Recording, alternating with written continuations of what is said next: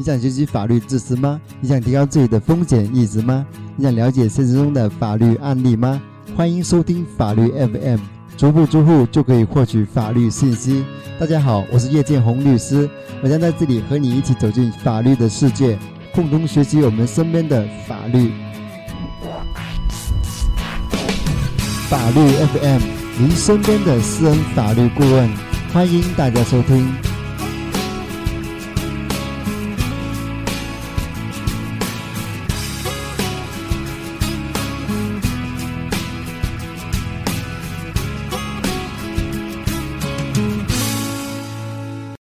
大家好，欢迎大家收听法律 FM 第十六期节目，我是你的朋友叶建红，你还好吗？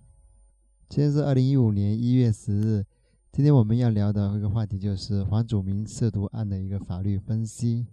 因为黄祖明是成龙大哥的儿子，所以他的案件会被各大媒体以及啊民众广泛关注。毒品对于我们老百姓来讲是一个很遥远的东西，也是一个非常神秘的东西。但是关于它的新闻却不断的出现在我们的耳边或者在我们视线，因为我们经常会有听到或者看到啊我们所喜爱的或者是我们所关注的一个明星所呃涉毒的一个案件。比如说今天的这个关于房祖名的这个案件，很多人可能跟我一样，就是因为认识了成龙大哥才会认识房祖名。下面我们根据啊这个案件，然后来。啊，了解一下这个案件背后的一些法律问题。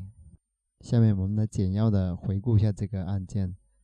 根据中新网的报道，二零一五年一月九日上午九时三十分，北京市东城区人民法院第二法庭依法公开开庭审理陈祖明别名房祖名容留他人吸毒案。审判员当庭宣判，认定被告人陈祖明构成容留他人吸毒罪，判处有期徒刑六个月，并判处罚金。二千元。公诉人宣读起诉书，指控被告人于二零一二年下半年某日、二零一四年七月十日、八月十三日、十四日，在其居所内容留柯某某、李某某等人吸食毒品大麻，应以容留他人吸毒罪追究刑事责任。以上就是这个案件的一个简要的过程。下面我们看一下这个案件背后的一些法律问题。第一个问题：什么是容留他人吸毒罪？容留他人吸毒罪是指容留他人吸食、注射毒品的行为。容留是指允许他人在自己管理的场所吸食、注射毒品，或者是为他人吸食、注射毒品提供场所的一个行为。本罪有四个构成要件：一、客体要件。本罪侵犯的是复杂客体及正常的社会管理秩序和人们的身心健康。吸食毒品还是传染病？和滋生其他犯罪的温床，而容留吸毒则实为对吸毒者的纵容和帮助行为。第二是主体要件，本罪的主体为一般主体，即凡是达到刑事责任年龄、具有刑事责任能力的人，均可构成本罪。第三，客观要件，本罪客观上表现为为他人吸食、注射毒品提供场所的行为。第四个要件是主观要件。主观要件主要表现为故意，包括直接故意和间接故意。直接故意表现为积极主动的为吸毒者提供场所；间接故意表现为明知对方在自己的有权场所内吸毒而放任其吸毒，不加阻拦或举报。司法实践中则表现为毒友间为共同享乐而相互容留吸毒，为自己免费吸食而容留他人吸毒。碍于情面而被动容留他人吸毒，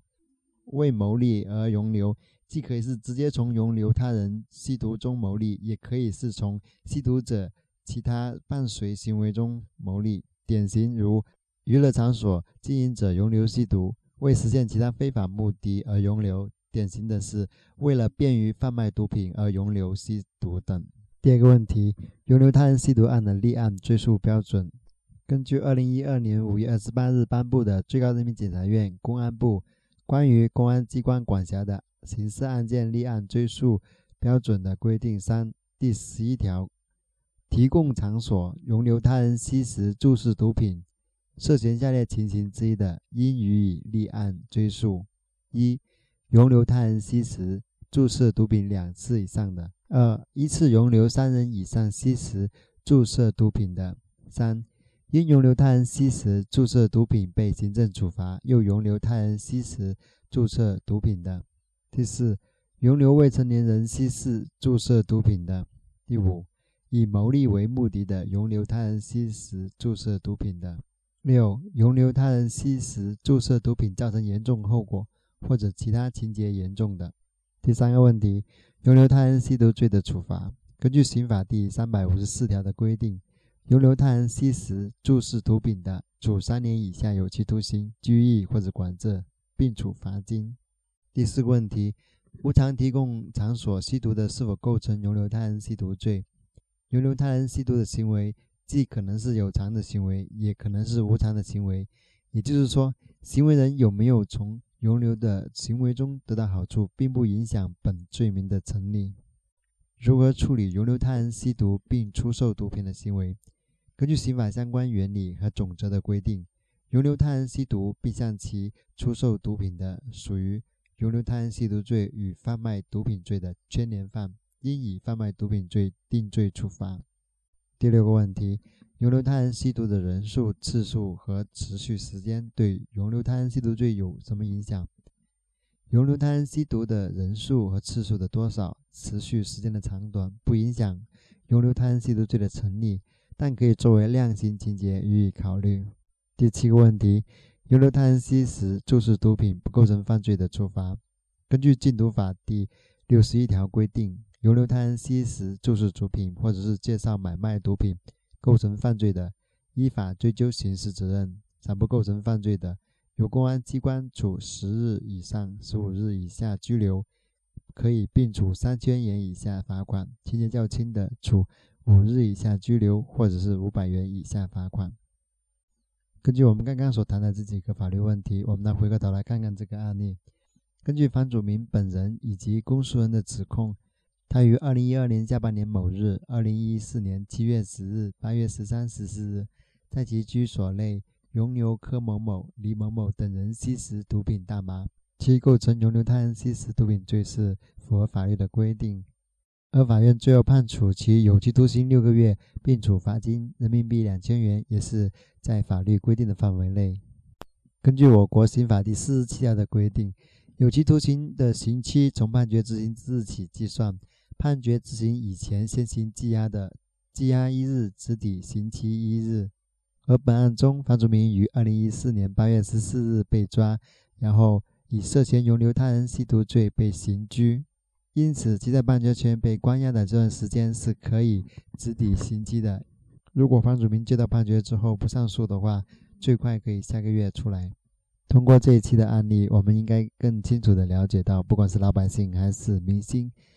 都不能碰毒品。一旦不触碰毒品，将会自毁前程。希望房祖名回归社会以后，如他在法庭上所说的，用他的实际行动来获得大家的谅解，特别是他的家人。成龙大哥，法律是这个社会的底线，任何人都不能触碰。一旦违法，就要得到相应的法律惩罚。这期的法律 FM 就到此为止。如果你觉得我的节目还不错，欢迎大家分享到朋友圈、啊微信、微博，或者是推荐给你的朋友，或者是关注我的微信公众号“东莞律师叶建红”，并在上面留言，提出你的建议和意见，或者是你想收听的关于法律方面的哪些问题。谢谢大家的支持，我们下期见。